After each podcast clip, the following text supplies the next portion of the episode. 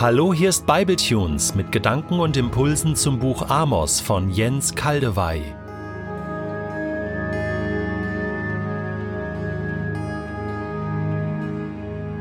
Ich lese in der Übersetzung Hoffnung für alle Amos 7 die Verse 10 bis 17. Ich erlaube mir aber diesmal beim Lesen den Ausdruck der Herr, den Amos dreimal verwendet, wiederzugeben mit Yahweh, denn so steht es im hebräischen Text und es klingt so ganz anders, so viel persönlicher. Yahweh ist der Eigenname des Gottes Israels, den er speziell seinem Volk offenbart hat. Er besagt, so heiße ich für euch und so will ich von euch genannt werden. Amasja, der oberste Priester an Bethel, sandte einen Boten zu Jerobeam, dem König von Israel, und ließ ihm ausrichten, Amos zettelt mitten in Israel einen Aufstand gegen dich an. Seine Reden sind unerträglich. Er hat behauptet, Jerobeam wird durchs Schwert umkommen und das Volk Israel wird aus dem Land vertrieben und in die Verbannung geführt. Zu Amos sagte Amasja, Du Prophet, verschwinde von hier und geh heim nach Juda. Dort kannst du weiter weissagen und dir so dein Brot verdienen. Aber hier in Bethel ist Schluss damit denn hier steht der Tempel des Königs, das wichtigste Heiligtum Israels. Amos erwiderte, ich bin kein Prophet, der sich bezahlen lässt. Und ich komme auch aus keiner Prophetenschule. Ich bin Viehzüchter und pflanze Maulbeerfeigenbäume an. Aber Jahwe hat mich von meiner Herde weggeholt und mir befohlen, geh zu meinem Volk Israel und richte ihm meine Botschaft aus. Und nun willst du mir verbieten, den Auftrag Gottes zu erfüllen und zu den Israeliten, den Nachkommen von Isaak, zu sprechen? Hör, was Jahwe dir ankündigt. Deine Frau soll in dieser Stadt zur Hure werden. Deine Söhne und Töchter werden im Krieg getötet. Dein Grundbesitz wird an andere verteilt, und du selbst wirst in einem heidnischen Land sterben. Denn die Israeliten werden von hier verschleppt werden. Darauf gebe ich Jahwe mein Wort. Wir haben hier in diesem spannenden Ereignis vier Personen, die sich begegnen, die es miteinander zu tun haben. Zwei Personen im Vordergrund. Amos, der Prophet Jahwes.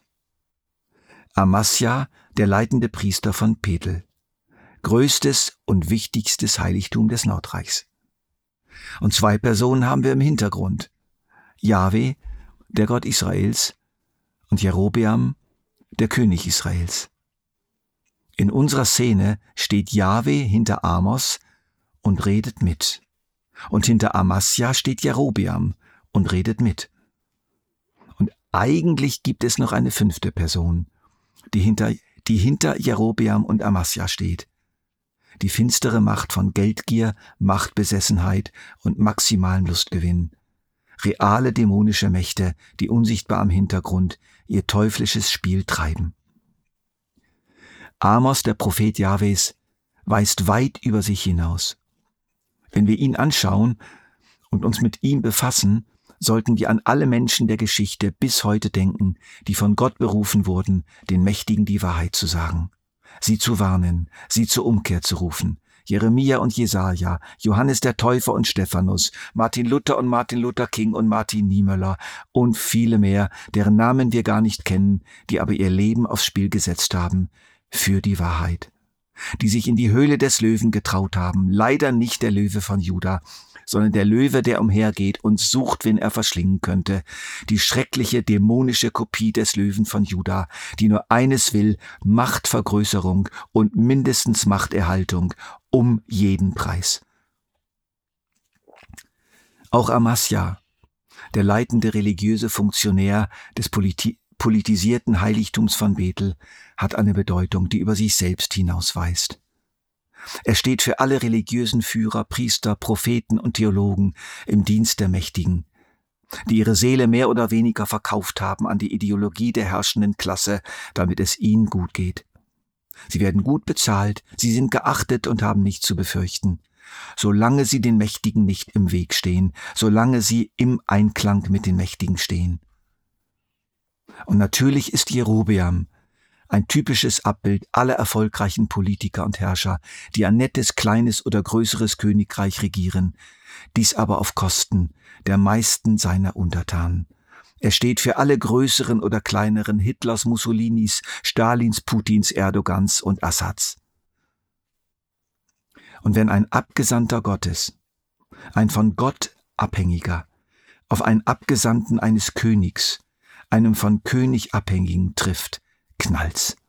Das verträgt sich nicht. Das war immer so und wird immer so bleiben. Werfen wir mal einen näheren Blick auf Amasja. Für ihn war es klar, Priester und Propheten werden bezahlt. Vom König. Was denn sonst?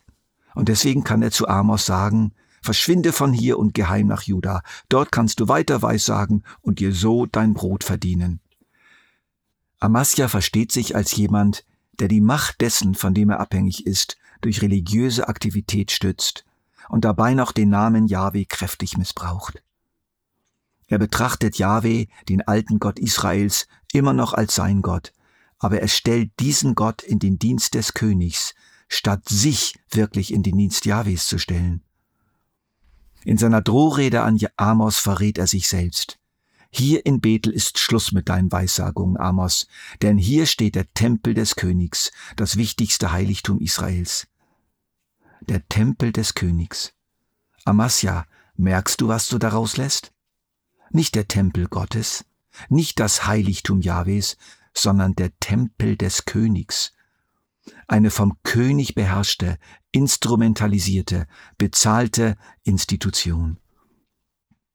Auf diesem Hintergrund ist klar, dass Amos eine Bedrohung für ihn war. Weg mit dem Kerl, mit diesem Störenfried, mit diesem Unruhestifter.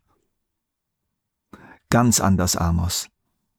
Er verdient sich seinen Lebensunterhalt durch eigene Hände Arbeit. Er ist von keinem König abhängig. Er wird von niemandem für seinen prophetischen Dienst bezahlt. Er ist nicht von den Regeln irgendeiner Propheten- oder Priesterkaste abhängig.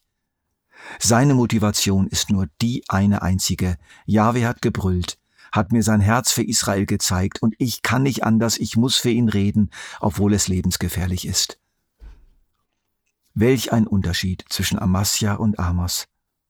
Und welch ein Unterschied zwischen Jerobeam, dem selbstherrlichen König Israels, und dem eigentlichen König Israels Jahwe. Wenn wir genau hinhören, finden wir zwei kleine, liebliche Hinweise zum Charakter Jahwes in diesem Text. Geh zu meinem Volk Israel und richte ihm meine Botschaft aus. Und nun willst du mir verbieten, den Auftrag Gottes zu erfüllen und zu den Israeliten, den Nachkommen von Isaak, zu sprechen? Geh zu meinem Volk Israel. Spürt ihr, liebe Bibletunes-Hörer, die Tiefe und Innigkeit und Liebe in diesem Ausdruck zu meinem Volk Israel? Wenn Jerobeam von seinem Volk sprach, meinte er damit das Volk, über das er Verfügungsgewalt hatte, damit es seine Macht und Herrlichkeit stützen sollte. Das Wohlergehen dieses Volkes war unwichtig.